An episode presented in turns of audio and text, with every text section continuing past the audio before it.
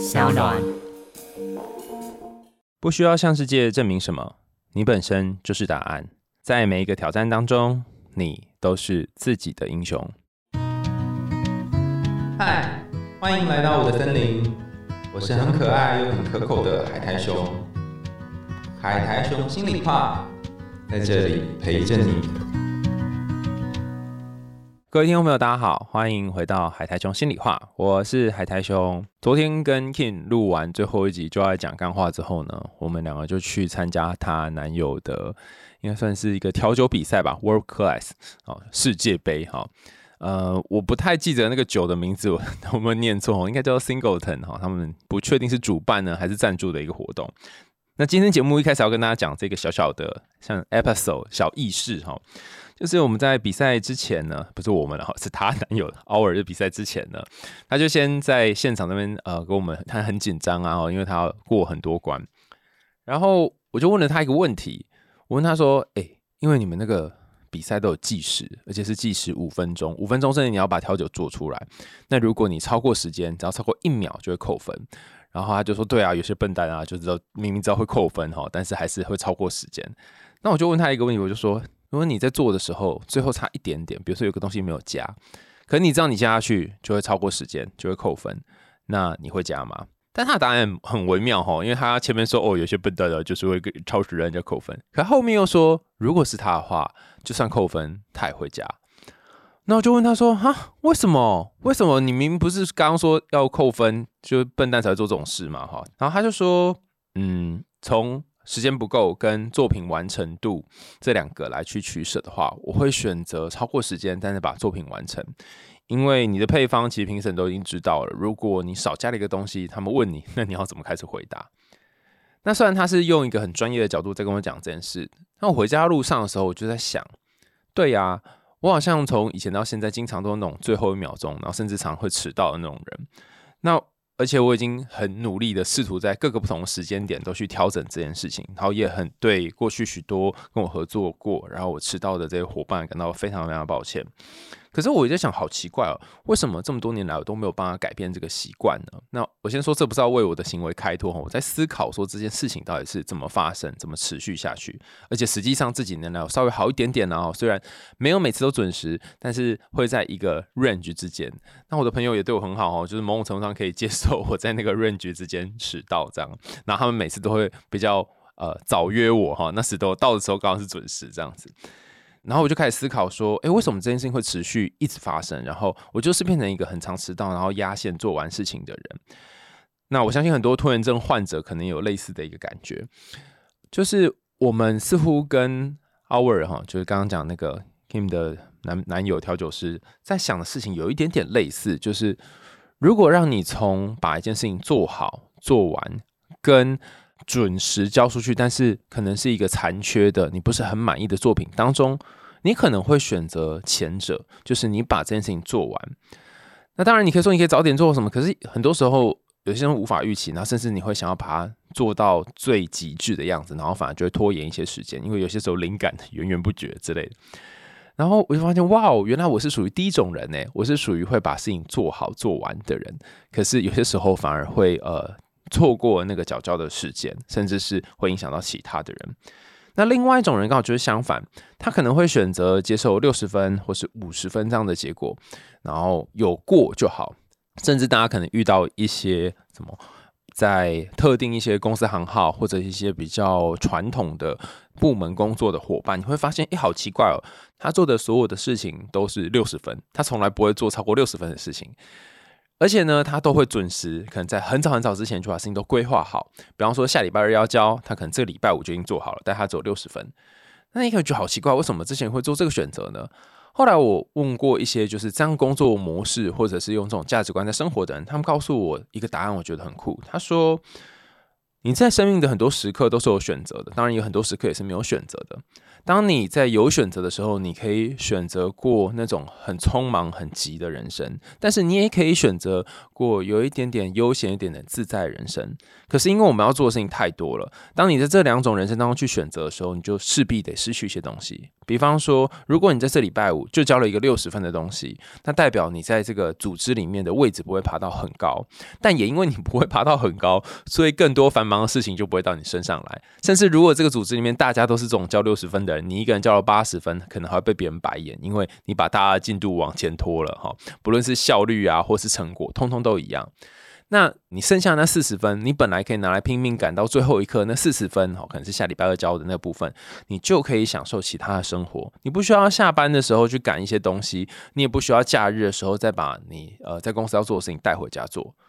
那这时候我豁然开朗了，我想说，对呀，这不只是你做事的态度，也是你选择生活的态度。所以我想要跟大家分享的今天这个故事呢，有一点类似是。你想要在生命当中实现什么？你是一个总是想要跟别人证明一些事情的人吗？或者是你觉得你真正想要证明的人就是你自己呢？或者是你真正这辈子哈，算是服从的对象吗？哈，福音的对象只有你自己呢？好，我常常觉得，当一个人需要证明自己的时候，他可能会展现出几种特质或者是行为。第一种就是不断追求成就，例如说努努力工作学习啊，不断追求更高成就，证明自己是有价值的。可能在工作或学习上都投入很多的时间跟激情，然后设定很高的目标，几乎 always 在工作，这个工作狂了哈，那很少时间休息。第二个就是过度竞争，只要是有比赛或有任何。可能是竞争的一个环境，他就会想要超越别人，甚至对其他人的成就感到嫉妒，觉得哈为什么没有，为什么做不到这样？那第三个是对于评价非常敏感，你很担心别人对你的想法，甚至人家可能称赞你啊，或者讨厌你啊，或指出你作品哪里不对啊，你就会觉得怎么会这样？我一定要弄更好，让你没有怨言之类的。那当别人说你不好的时候，你可能就有更多的焦虑和紧张，然后这个紧张感就就会跟随你整整一整天。那第四个是容易感觉到不安全感，比方说会担心自己做的不够好，然后因为不够好或别人不认同，有一些有一天身边这些人就会抛弃自己。然后我觉得第五个是最重要的，就是当你选择了我们刚刚讲第一类那种工作狂型的人生，你很容易会忽视自己的需求，比方说你会忘记休息，忘记自我照顾。那你把你的成就和你的表现跟你的价值做一个很紧密的连接，你可能会牺牲自己的所有的休闲时间，然后去追求成功。可是最后这个追求成功是真的成功吗？好，那如果让你重新选一次过生活的方式，会是这样的方式吗？那我在思考这件事情的时候呢，就觉得说，哇哦，难怪我把自己的人生过得那么累哈，因为我就是过这种追求成功型的人生。好，那讲归讲哈，我们还是要进入到今天的故事。那今天的故事呢，它也是有点类似这两集之间的拉扯，一个是有点呃想要追求成功的部分，然后另外一个是又有点类似闲云野鹤的部分。在野鹤跟追求成功之前，有没有可能当一只成功的野鹤呢？哈。那我们今天引用的这个故事呢，依然是大人心理童话里面的一则故事，叫做《聪明的答案》哈。那当然，作者的分析跟我有蛮多不一样的地方，所以如果大家想看作者的说法的话，可以去看书里面的介绍。但是我是引用他的故事来跟大家说说这个，呃，我虽然觉得有点像是自讨苦吃的 俄罗斯童话故事。好，大家可以调整一下自己的呼吸，然后你可以找一个觉得舒服的。自在姿势，坐着或者是躺着，然后慢慢的，我们一起来进入这个故事。从前，从前有一个士兵，他从军中退伍，回到家之后呢，朋友跟家人都问他说：“哎，你有没有看过沙皇啊？”这个士兵当兵当了这么多年，都没有见过沙皇，结果每一个人都在嘲笑他说：“哎。”你在沙皇下待了这么久，你替他打仗打这么久，哎，怎么会没看过他呢？哦，笑死人，切尔西！最后士兵就想说：“好啊，你们都这样说，哈，我就收拾行囊到皇宫里面去见沙皇。”于是士兵就咚咚咚跑到了皇宫里面来。沙皇一看到士兵，就问他说：“你为什么来见我？”士兵就跟沙皇说：“陛下。”我在您麾下当了二十五年的兵，可是我从来没有见过您一面，因此我特地来这里看一看您。哦，这样啊，沙皇微笑的说：“那你就尽管看吧。”士兵于是就围绕着王位走过来走过去，两眼直瞪瞪的盯着沙皇看。沙皇就接着问他说：“怎么样？我长得帅不帅？”士兵回答说：“嗯，很帅呀，陛下，真的很帅。”沙皇点点头，继续问士兵说：“那你告诉我，从天上到地上究竟有多远？”士兵停顿了一下，然后回答说：“嗯，他们那边只要出声，我们这边就听得到，大概就这么远喽。”沙皇又继续问说：“那么大地有多宽？”士兵想了一想说：“太阳从东边升起，然后又从西边落下，大地就是从东边到西边这么宽。”沙皇听了之后露出微笑，呵呵呵呵呵，你说的真好。那么你知道大地有多深吗？沙皇这个问题有一点刁钻，但士兵想了一想之后呢，还是很快的回答了沙皇：是这样的，陛下。多年前呢，我的父亲过世，我把他埋在地底里，他从现在都没有回来过。我想大地一。定就是这么深了。沙皇又露出微笑，然后说：“哈哈哈哈哈哈！我要把你给关进地牢里，不过你在那里要把眼睛给睁大。我会送你三十只肥鹅，你呢要从每一只肥鹅身上拔下一根羽毛。”沙皇说完，就把士兵关进了地牢里，接着。沙皇就叫来三十个有钱人，询问他们从天上到地上有多远，大地有多宽，还有地有多深。结果那些有钱的富商们一个一个绞尽了脑汁，却想不出答案。于是沙皇又把他们全部都送进了地牢里面。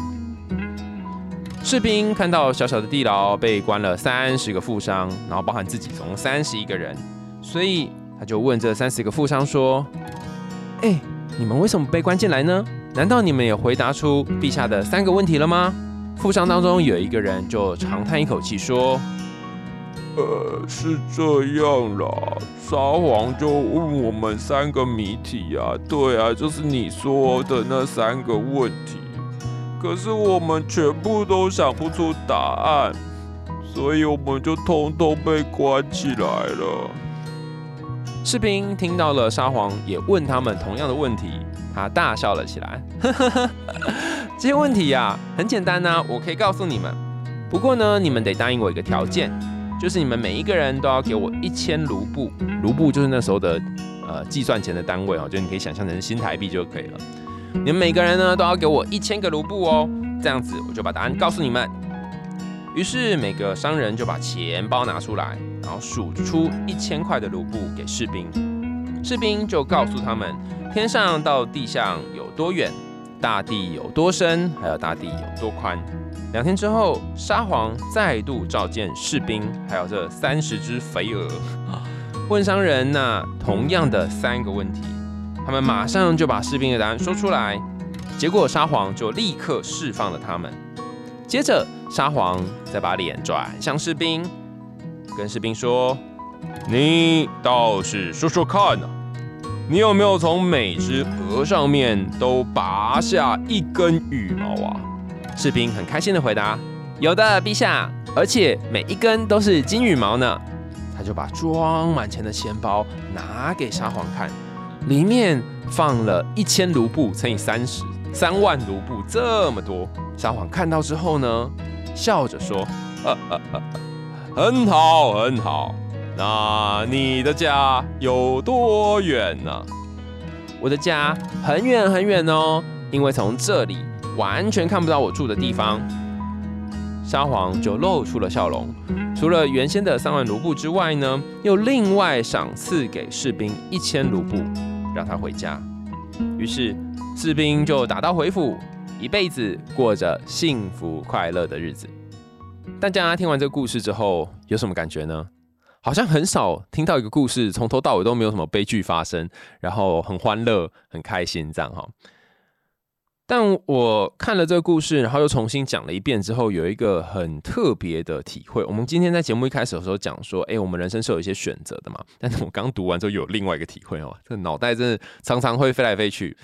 我觉得在男性哦，至少我所经历的世界里面，很常像是这个俄罗斯童话里面的场景，你会遇到的国王，遇到的那些富商，可能啊，我想象当中都是刻板印象那种男性，然后包含这个士兵，我猜本身也是个男性哦。假设以这个男性的角度来切入的话，你就会发现我们的日常生活甚至工作当中，都是充满这种种的竞争。第一种竞争就是商人就是比这些士兵有钱嘛。那第二种竞争就是那些邻里们、邻居们怂恿士兵去见沙皇的人，可能也是某种竞争嘛。说哈，你怎么没看过沙皇？而且更增效诶，像这样。那士兵他在沙场上已经打仗了二十几年了，所以他也是某一种竞争的象征。那当你在一个领域或一个行业已经达到某个呃，算是康长某个地位的时候。你就会觉得哦，好像我已经做了一些事，有一些成就了。你都已经打了二十五年了，衣锦还乡，回家的时候，身边的邻居才跟你说：“哼，你连沙皇都没见过。”那感觉应该是五味杂陈吧？就是好像你已经有一些成就，但其他人却把你的成就不当一回事。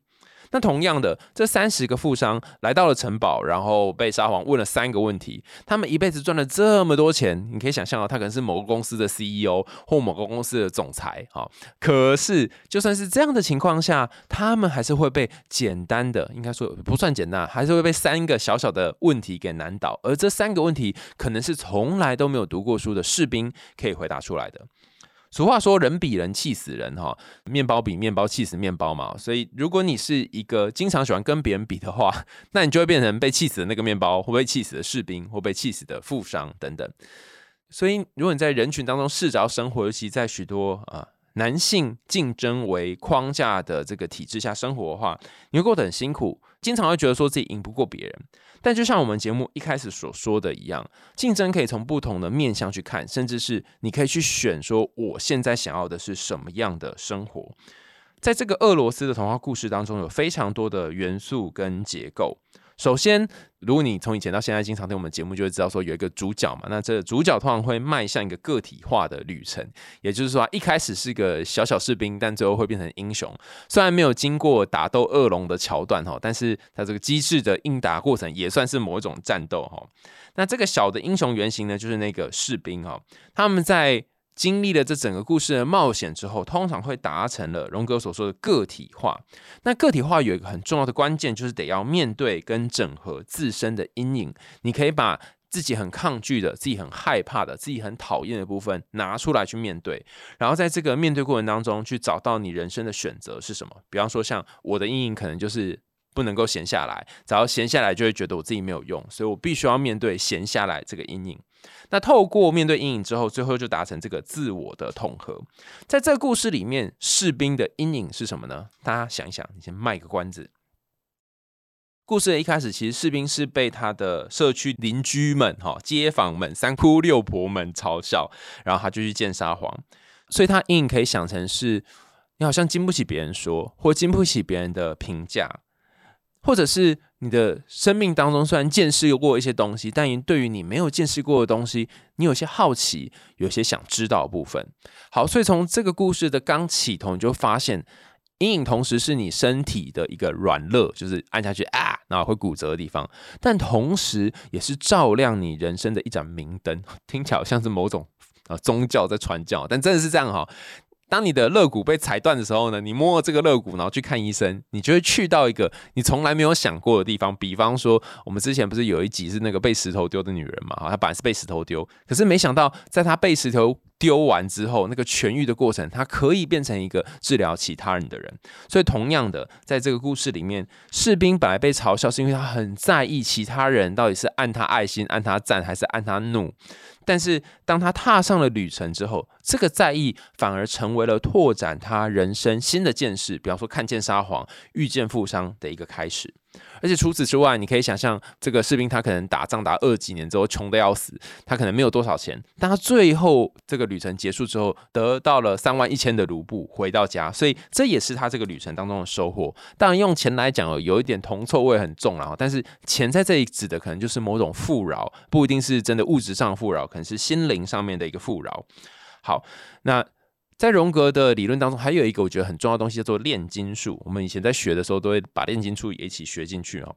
那这个炼金术之前也跟大家分享，我们你不是真的要炼出金子啦，哈，是让你的生命做某种转化。所以故事虽然说士兵最后得到了三万一的卢布啊，这些金子啊，但是他真正想要讲的是，透过旅程之后。这个士兵得到了他内在的某种智慧，然后他可能不会再那么去在意其他人的评价跟想法，所以达成了某一种统合跟和谐。好，那我们就一步步来看这个剧情发生了什么事情啊？第一个问题是，哎，为什么士兵要自讨苦吃啊？哈，我们想一下哦。故事的一开始，这个沙皇其实跟着士兵已经很长的一段时间了，应该是说沙皇指挥士兵去工作已经很长一段时间，二十几年的时间都是这个沙皇他要东征西讨，所以士兵才要做这件事嘛。这意味着说，在你的意识里面，其实有一个部分是他一直不断的掌控你，或是一直不断默默的在影响你，你所做的很多事情都是他推动你往前进。这个推动你的力量可能是撒谎，或可能是你生命当中某一种对权力、对于利益的渴望，但你从来都没有好好的认识，没有好好的看见这个撒谎长什么样子，没有看见那个掌控你的东西长什么样子，所以去找撒谎，某种程度上我们可以像前面解释说，哦，因为经不起别人讲，但还有一种可能是你想要更了解自己，你想要更知道说是什么在推动你前进，所以。一种解释的路线是外在的压力或外在的挑战引发你开始实践你的个体化，引发你开始愿意去正视你生命当中现在需要去面对的课题，可能是社会期望，可能是你有一些规范或义务，让你意识到说：哦，不行不行不行，我要开始挑战自己喽！打打杀杀哦，总不是尽头，我要用一点脑袋才能够达到下一个我人生阶段要去的地方。好，那。士兵他去到了沙皇这个宫殿之后，他也真的看到沙皇了嘛？可是却得要面临一连串的考验，所以这一连串考验也意味着他开始得去思考：我是不是生命当中有一些无知、某种不确定或不知道的东西？那幸好他很聪明哈，他就是说那些他无知的东西，他可以用某种巧妙的方式、很创造性的方式来去理解哦。这个从东边到西边这么宽哈，我我家人呢埋在祖先埋下去哈，到现在还没起来，应该很深哈，这样用某种巧妙方式逃出去。可你也想一想哦。有一种人呢，是这辈子都不断脚踏实地的，很拼命、很努力，但是每一步都踏得扎扎实实。他赚的钱每一块哈，捏起来都是硬的。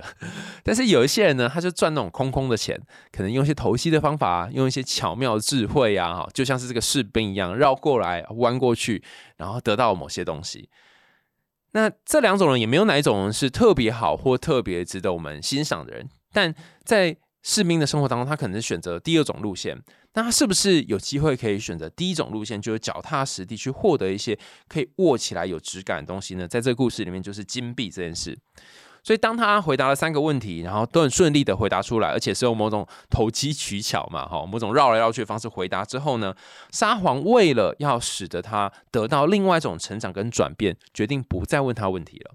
因为再怎么问他都会用一些智慧巧妙方法去回答嘛，所以他首先先把它关起来。那关起来意味着什么？意味着士兵无法再跟沙皇对话，他无法再用这个呃机智脑袋跟沙皇这边变来变去哦。你可以想象以前那个日本有个卡通叫一休和尚嘛，每次跟将军大人这边你来我往，他没有办法再做这件事情了，他只能在地牢里面。那在三十个富商还没有出现的时候，他被关在地牢当中，可能就是潜入了一个很黑暗的、需要自我沉淀的地方。那这个自我沉淀的旅途可能长或可能短啊，那可能会需要很多很多的时间，但他没有办法再用以前的方式来面对现在他所遭遇的困境了。甚至他可能会有一种挫折。哎，大家想想看哦，如果你是那个士兵，你作何感想？首先，我因为自己给小哈，自己无聊，然后来到这里看到沙皇，就问了三问题之后，不但没有获得赏赐，还被关到地牢。那我这个人不是自讨苦吃吗？我到底为什么要做这件事啊？哈，很多的字，很多情绪，虽然这个故事里面没有写出来，但是你用想的也知道，说士兵应该是蛮不爽的。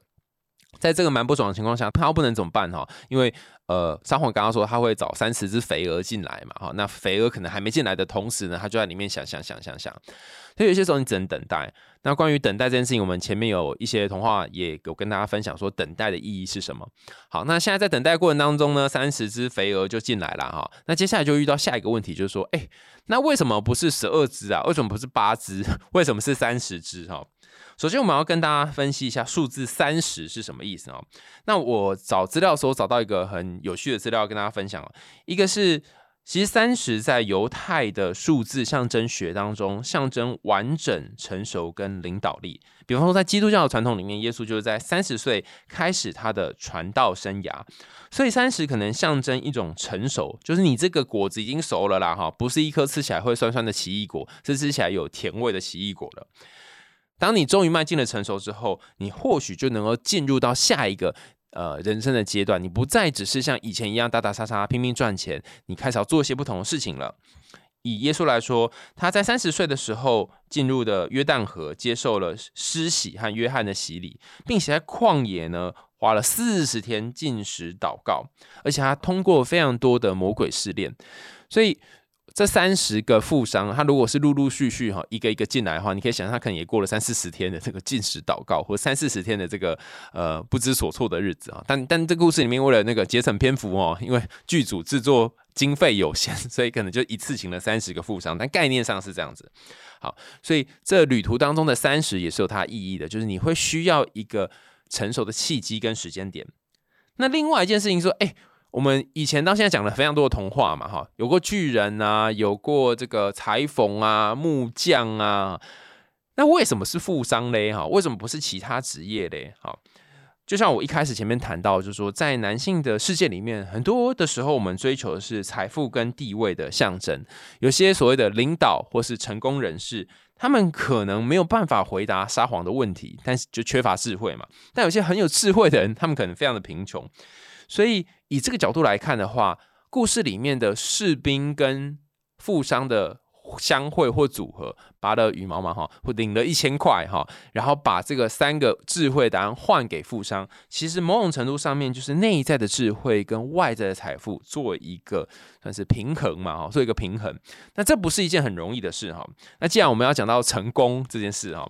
就想跟大家分享一下，前几天我去参加啊最近很知名的一个 podcast，叫做“只能喝酒的图书馆”，他们办的一个活动。这个活动叫做图书馆开房间，我真的非常非常喜欢。之前去参加一次，有跟大家分享嘛？那这一次去了第二次啊。那第二次的内容，我是觉得蛮神奇的哦。就是之前上一次的整个会场的主题，我没去，但它宣传上面有写哦，就是有关于开放式关系是否可行。那这一次虽然 有其他不同的主题，但不知道为什么大家谈到最后还是 开放式关系是否可行，会遇到一些问题或困难。可见的这是大家都很好奇的题目哈。那如果有兴趣的话，可以去听就爱讲干话，里面有很多集在谈谈开放式关系，呃，可行吗？好，还要怎么行哈？那我想要说的是，那一天晚上呢？我们在 众多开放式关系的问题当中，有一个问题我觉得很有趣哈，就跟这些都无关哈。然后我在那个场合待了很长时间啊，那个活动就是你可以写一个你想问的问题，可能是哲学性或是不太有确定答案的问题，比方说生命是什么，像这种问题，然后把它放在一个板子上，然后大家就可以围在这个板子旁边，针对这个主题提出你的看法，那你可以回应别人的话，然后或者是给别人一些不同的见解，然后询问别人的意见。那我觉得很棒的事情是你随时可以离开，你听听哦不爽，然后就嗯这个大概没有办法知道什么新东西，你就离开，离开去下一桌，然后下一桌听听嗯就很有趣的加入，然后又就很无聊又离开这样，所以你的去跟留都不会有人理你，然后也不会有太多的什么尴尬，因为这个就是游戏规则本来就长这样哈。那很棒的地方在于说，大家有没有？跟朋友吃过饭，然后吃饭的时候，你会觉得哦，饭局开始进入无聊了。就是他讲什么，就诶，大部分也知道，但又不好意思离开，因为毕竟是你朋友。但甚至是你觉得话题开始歪掉，但是你不想要继续听，那你也只能待在这里。那我觉得只能喝酒图书馆办的这个图书馆开房间的活动很酷的地方在于，你不一定要死撑在那个话题当中，甚至是你如果已经不小心变话题的焦点，你可以随时逃跑啊，就把问题丢给别人说尿遁哈，去别的地方，然后你就去下一桌了，没有人会怪你，也没有人会逼迫你要回来。好，然后讲回来那个题目，那个题目是怎样才算是一个成功的人？那天晚上我们讨论到这个题目，那大家提出不同的看法，但我稍微整合了一下，那一天我。听到的结果，我觉得在我心中，成功的人有各种不同的面相。那在我讲我的答案之前，大家也可以想一想，对你来讲，怎样是成功的人？那这也牵涉到我们节目一开始的那个问题。其实成功是一种选择，这个选择不只是你选择要过怎样的人生，做怎样的工作，也是你选择在工作跟生活当中达成哪一种类型的平衡。当天我得到一个算是启示嘛，或答案，就有一个伙伴他提到说，其实我们这辈子大概就追求三个东西，一个是权，一个是利啊。权就是你在这个社会上有某种权利，另外是利益，就是金钱，最后一个是名声。当你有好的名声，你有好的收入，然后你有不错的权利，哈，那我们就会说你可能是一个成功的人。但是又有人反对说没有啊，可是有些人他就是呃这三个都有，比方说某些政治人物啊，但是他的个性是不善良的，他个性是很邪恶的，我们也不会觉得他是个成功的人呐，哈，所以还要再加上一个要素，就是说你在做这些事情的时候，你是不是可能往善的方向前进？那有人会反对说：“哎，可是我觉得历史上有一些很有影响力的人，他们不是善良的，但他们也很成功的在历史上留下了一些东西。比方说希特勒，他做非常残暴的事情，他成功的在历史上面写下了一页。所以这个人他要定义说：哦，只要在历史上面有留名的人，哈，可能就算是成功的人。比起无名小卒来说，好，那他可能是留了一个臭名，但也是一个名嘛。”那我自己的想法是可以整合这些全部的东西，不论是钱财、名声，或者是权力，不论这是三个哪一个，还要结合一件事情是，你是不是真心想要做你现在想做的事？你是不是在实现真诚的自己？那心理学里面有个概念哈，叫做 authenticity，就是真诚。你是不是能够实践那个真诚的我？比方说，你可能呃在公司赚了很多的钱，然后你在这个地方为公司带来很多的收益，可是你现在在做的工作并不是你真正想做的。你想做的事情是到田园间当农夫，可是你一直没有做这件事，你没有做一个自我实现，你没有呃把你的人生你想去的地方把它活出来，活出那个热情的感觉，那我们可能也不会说你是一个成功的人。可这样讲起来就有点可怜了哈，因为成功的人好像要求很多嘛，所以最后大家就得到了一个有点松散的定义，就是说这几个条件——名、权、利，还有自我实现，如果有达成其中一个，可能三号就算是成功的人。但也现场提出一个很有趣的问题哈，就是。如果你这辈子都过得很不快乐，然后你这辈子大家都觉得你是一个卤蛇，可是，在你死后，那大家因为你的留下一些东西，然后觉得获得了很大的帮助，甚至是你有一个划时代的贡献，那你算不算成功呢？比方说范谷好，他先前因为呃疾病，所以还甚至把耳朵给割下来，可能很痛苦，或是可能他很快乐，我们不确定。但总之，他一辈子过得颠沛流离。好，那关于范谷的故事，大家我推荐大家可以去看一本书，叫做《范谷兄弟》哈。那里面也不只写了他的自传，也写了他的呃他的兄弟哈，就跟他一起长大，这个不断的资助他的这位兄弟，或者是亲兄弟。然后就像刚我们讲，这个范谷他算是一个成功的人吗？可事后他的画却有了空前的对艺术史上的贡献。所以刚刚讲完这个成功的概念之后，你我们回回过头来再看这个聪明士兵的故事，对你来说，有智慧比较成功吗？还是有钱比较成功呢？还是有权力比较成功呢？像呃沙皇可能是一个有权力的角色嘛？或者你认为这些通通都是成功的象征呢？那你这辈子想要追求是什么呢？好，欢迎大家在节目下面留言跟我们说你想追求的那个东西是什么，然后我们来看看大家比较多哈投票是投哪一个？好。那如果你是属于那种耳朵比较尖，或者是那叫什么记忆力比较好的人哈，你可能会想起一个童话故事。这个童话故事叫做《金鹅》，金色的金鹅就是那个天鹅的鹅哈。因为沙皇说你要从这些金鹅、肥鹅哈，金鹅身上拔下羽毛哈。那这个金鹅故事当中呢，其实讲的是说哦。有一个故事主角啊，他是一个善良的年轻人，他在森林里面遇到一个一只金鹅，这金鹅好像会下金蛋吧，然后身上还有金色的羽毛，所以可以卖钱。可是哥哥呢，他试图去把这个金鹅身上羽毛给拔下来，结果没想到呢，他要拔羽毛过程当中，手却被粘在这个金鹅身上，所以很可怜哦，就是呃，一群人就被这个金鹅这样子拖着四处跑来跑去哈。那这意味着什么呢？就意味着说，如果你对于智慧、对于财富、对于这种权利没有一定程度的崇敬，或者没有一定程度的敬畏之心的话，呃，很有可能你不但没有办法达到成功的这个目标，反而还可能会堕入了某种深渊，被这只鹅拉来拉去，然后无法逃脱。甚至是有些人他赚了一些钱之后，他需要不断的再赚更多的钱，于是他。呃，陷入了所谓的金钱跑步机，就是钱一直来，一直来。但你为了让钱一直来，一直来，你就得赚更多更多的钱。举个例子来说，我有一个工作上的伙伴，那我发现他这几年来呢，身体越来越差，然后日渐消瘦。我问他说：“你是发生什么事？为什么我才几年没看到你，就是你整个人瘦一大圈？”他就跟我说：“呃，他其实最近公司呢不断的赚钱。”我说：“那很好啊，那你为什么身体越来越差？”他说。就是因为不断的赚钱，才会身体越来越差。因为原本他走一间公司，但他要拓了几个分公司，拓分公司需要人去管理，但是他需要管理这些管理别人的人，然后这些拓点的过程会有很多的摩擦，很需要调和的地方。他的确赚了大量的钱，但他有更多人要养，然后他的一言一行都被大家放大检视，可能他偶尔讲一句话，可能就上新闻或上媒体等等。那为了要去安抚这些人呢，为了要去解释，他又要花很多很多的心力。所以他每天都累到心力憔悴，然后我就在想一件事情，哎，这不就是所谓的金钱跑步机吗？你以为你得到一只金额，你以为你掌握了流量财富密码，但没想到是财富掌握了你，他把你整个人给关在这个金钱的牢笼里面。所以金额跟金色的羽毛这件事，在这两个不同故事当中的位置是不一样的。那如果你像是这个士兵一样哈，你不是为了金钱，你是为了自我实现，你想要了解一些东西，那你只从每一个富商的身上，每一个每一只金鹅身上拔一根羽毛，就是那个一千卢布的话，你不贪多，但这个刚刚好的财富呢，就可以让你清幽的。返乡过好日子，但如果 他是跟每个富商说，不好意思啊，这个答案是就是一个答案呢，就是三十万卢布哈，有没有三十个人哈，所以每个人要给我三十万卢布，他可以赚个几百万嘛，对，口袋饱饱的。如果是这样的话，可能他陷入了贪婪的深渊。比方说，他如果出去，国王问他说，哎，你们每个人拔一根羽毛？他说，哦，有啊，我每个人拔三十根。国王可能会出更难问题给他，然后他就陷入这个永劫不复的深渊。甚至在我们前面也谈过很多故事，是他太贪婪，就就。把自己反而困在那个金钱的地牢里面。好，所以在这个故事跟前面那个金额的故事其实不一样的结果，就算是他们同样遇到了金额，结果有所不同。在故事的最后呢，哈，我想问大家一个问题，就是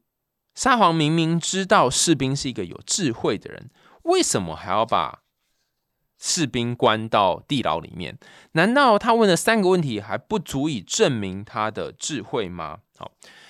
甚至你可能会想着，我已经经历了这么多痛苦，为什么痛苦还要继续来嘞？难道我 我受的苦还不够吗？哈，其实我的想法是说，就像我们刚前面谈的，这个地牢其实是一个阴影，哈，看起来是把你关注的地方，但也可能是让你沉淀，然后放在这个炼金炉里，让你可以。孵化或者是转化的一个所在，本来是一个很朴实的石头，经过炼金炉之后变成金子，或变成一个光彩炫目的玉镯哈，或者是宝石等等。所以待在地牢里的过程，也代表像前面说的这个面对他的阴影。他可能原先不需要去面对这些东西，因为他很聪明嘛。但他被关入地牢之后，他开始得要面对了。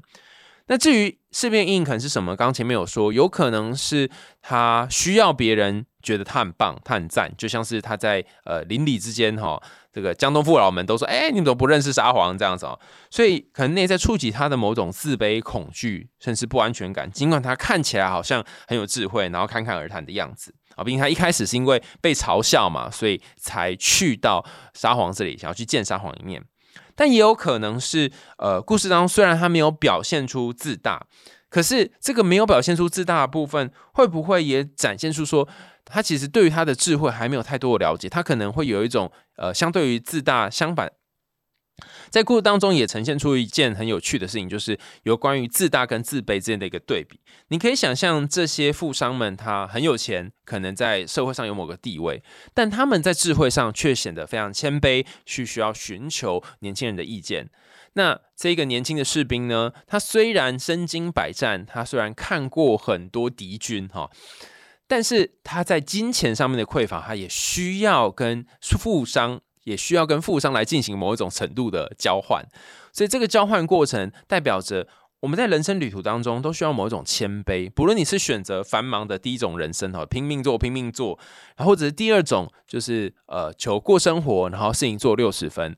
你都要在你的选择当中。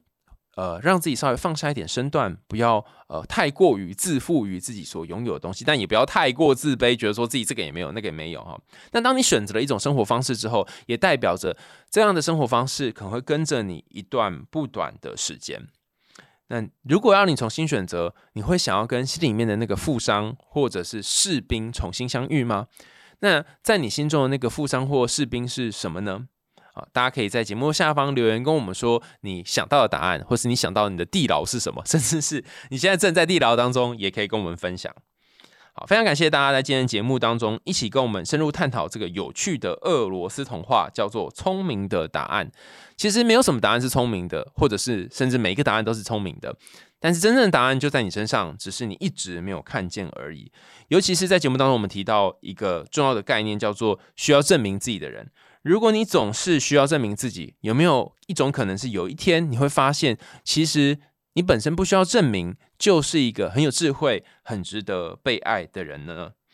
我们在日常生活当中，常常看到许多可能会需要证明自己的人，包含可能追求成就啊，好。想要在人群当中不断的去竞争，然后对评价很敏感等等。可是不管你想要在人群当中获得怎么样的评价，你都要注意一件事情：是不要忽略自己真实的需求。你可能需要的是一个安稳的家，你可能需要的是自在。或者是舒服的田园生活，你终究要离开那个充满沙皇的权力，还有好多富商的皇宫，回到原本让你觉得自在的邻里之间，然后继续面对邻里邻居们、三姑六婆们可能会对你的一些闲言闲语。所以离开你家是重要的，进入皇宫也是重要的，但是再重新返回你的家乡也是重要的。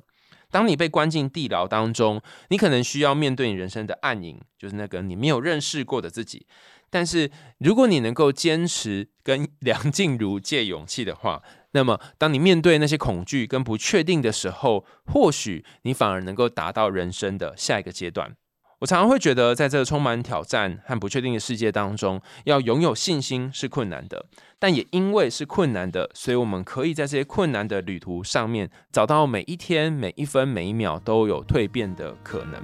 今天的故事就到这里告一段落啊！感谢大家的收听，也欢迎大家在 Apple Podcast 或是其他留言的管道告诉我们你听完这一集故事的想法。也欢迎大家透过 Sound 这个平台赞助我们家猫咪布瓦的罐头哦。想听更多有趣的童话故事和心理学知识吗？我们孩童心里话，下次见啦，拜拜。